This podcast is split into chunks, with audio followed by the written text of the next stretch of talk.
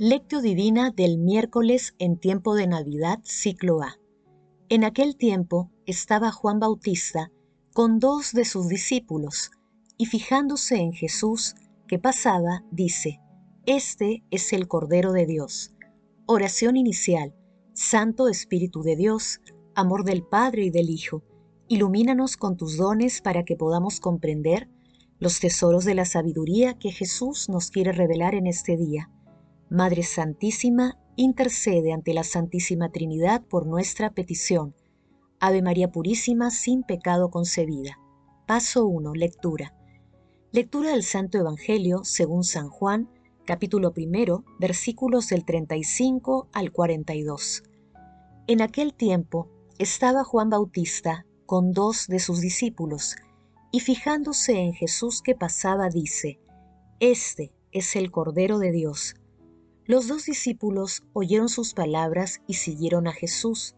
Jesús se volvió y al ver que los seguían les pregunta, ¿qué buscan? Ellos le contestaron, Rabí, que significa maestro, ¿dónde vives? Él les dijo, vengan y lo verán. Entonces fueron, vieron dónde vivía y se quedaron con él aquel día. Serían las cuatro de la tarde. Andrés, hermano de Simón Pedro, era uno de los dos que oyeron a Juan y siguieron a Jesús. Encuentra primero a su hermano Simón y le dice, Hemos encontrado al Mesías, que significa Cristo. Y lo llevó a Jesús. Jesús mirándolo le dijo, Tú eres Simón, el hijo de Juan. Tú te llamarás Cefas, que significa Pedro. Palabra del Señor, gloria a ti, Señor Jesús. Jesús a quien los hombres no conocían se da a conocer y amar, pasando entre nosotros. Vino en el seno de la Virgen, luego pasó del seno de su madre al pesebre y del pesebre a la cruz, de la cruz al sepulcro, del sepulcro ascendió al cielo. Nuestro corazón también se aprende a desear a Cristo como Juan, reconocerá a Jesús cuando pase si le seguimos, llegaremos como los discípulos al lugar donde mora Jesús, en el misterio de su divinidad.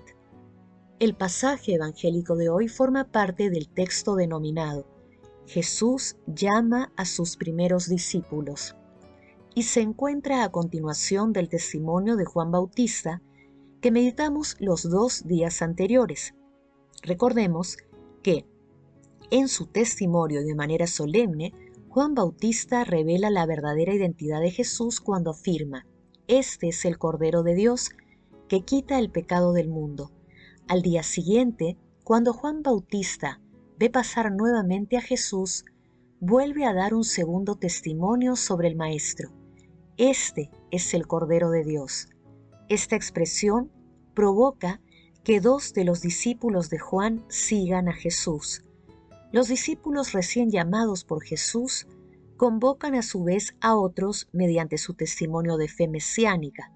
La fe en Jesús los contagia, es fecunda, no la pueden encerrar. Ellos manifiestan el gozo ante el descubrimiento de Jesús como Mesías. Paso 2. Meditación.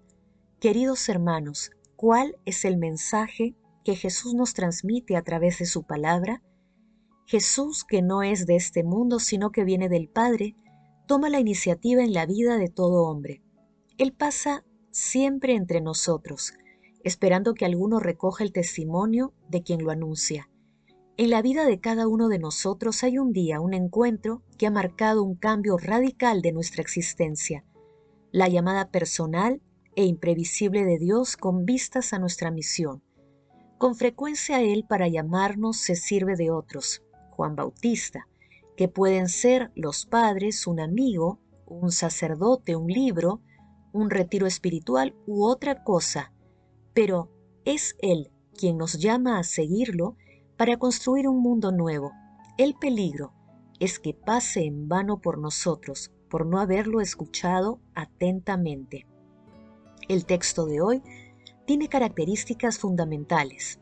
La primera es el llamado de Jesús que siempre toma la iniciativa.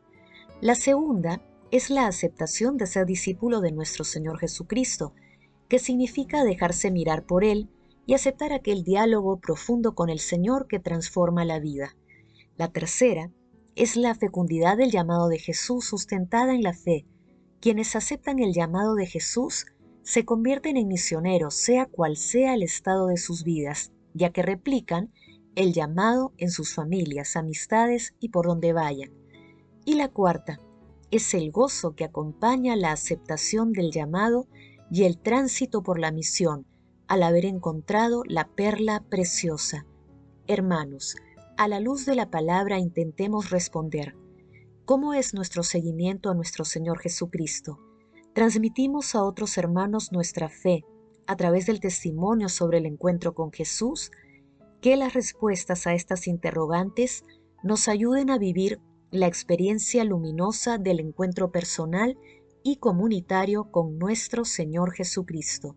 Jesús, María y José nos aman. Paso 3. Oración. Padre Eterno, que fundaste la salvación del género humano en la encarnación de tu palabra, concede a tu pueblo la alegría del encuentro con tu unigénito, tal como se la concediste a los discípulos de nuestro Señor Jesucristo.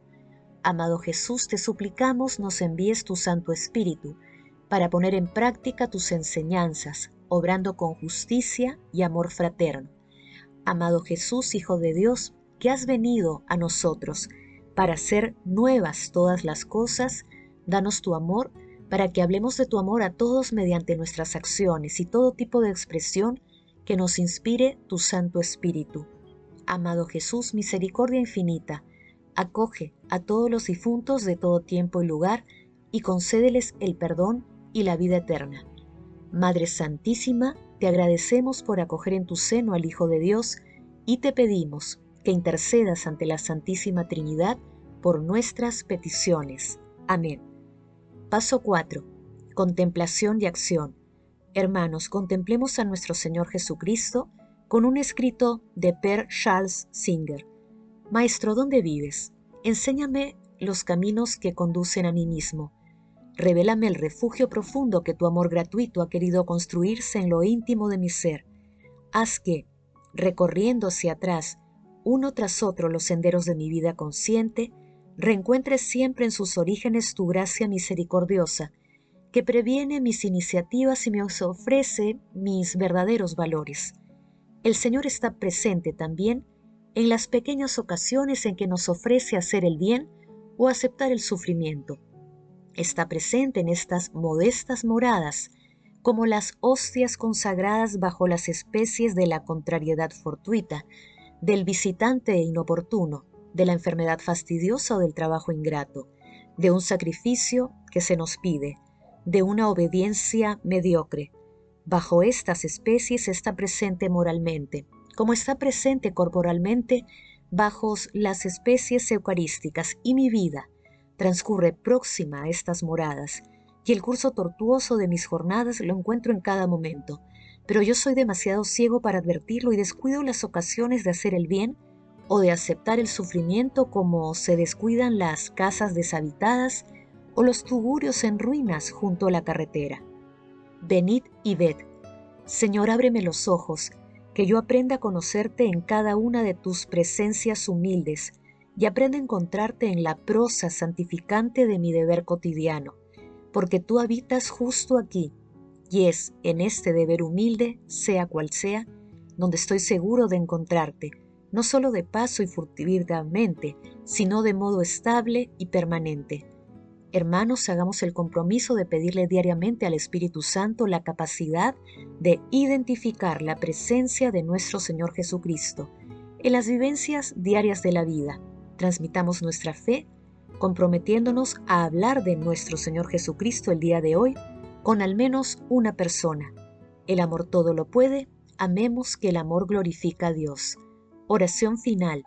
Gracias Señor Jesús porque tu palabra nos conduce por caminos de paz, amor y santidad. Espíritu Santo, ilumínanos para que la palabra se convierta en acción. Dios glorioso, escucha nuestra oración. Bendito seas por los siglos de los siglos. Madre Santísima, intercede ante la Santísima Trinidad por nuestra petición. Amén.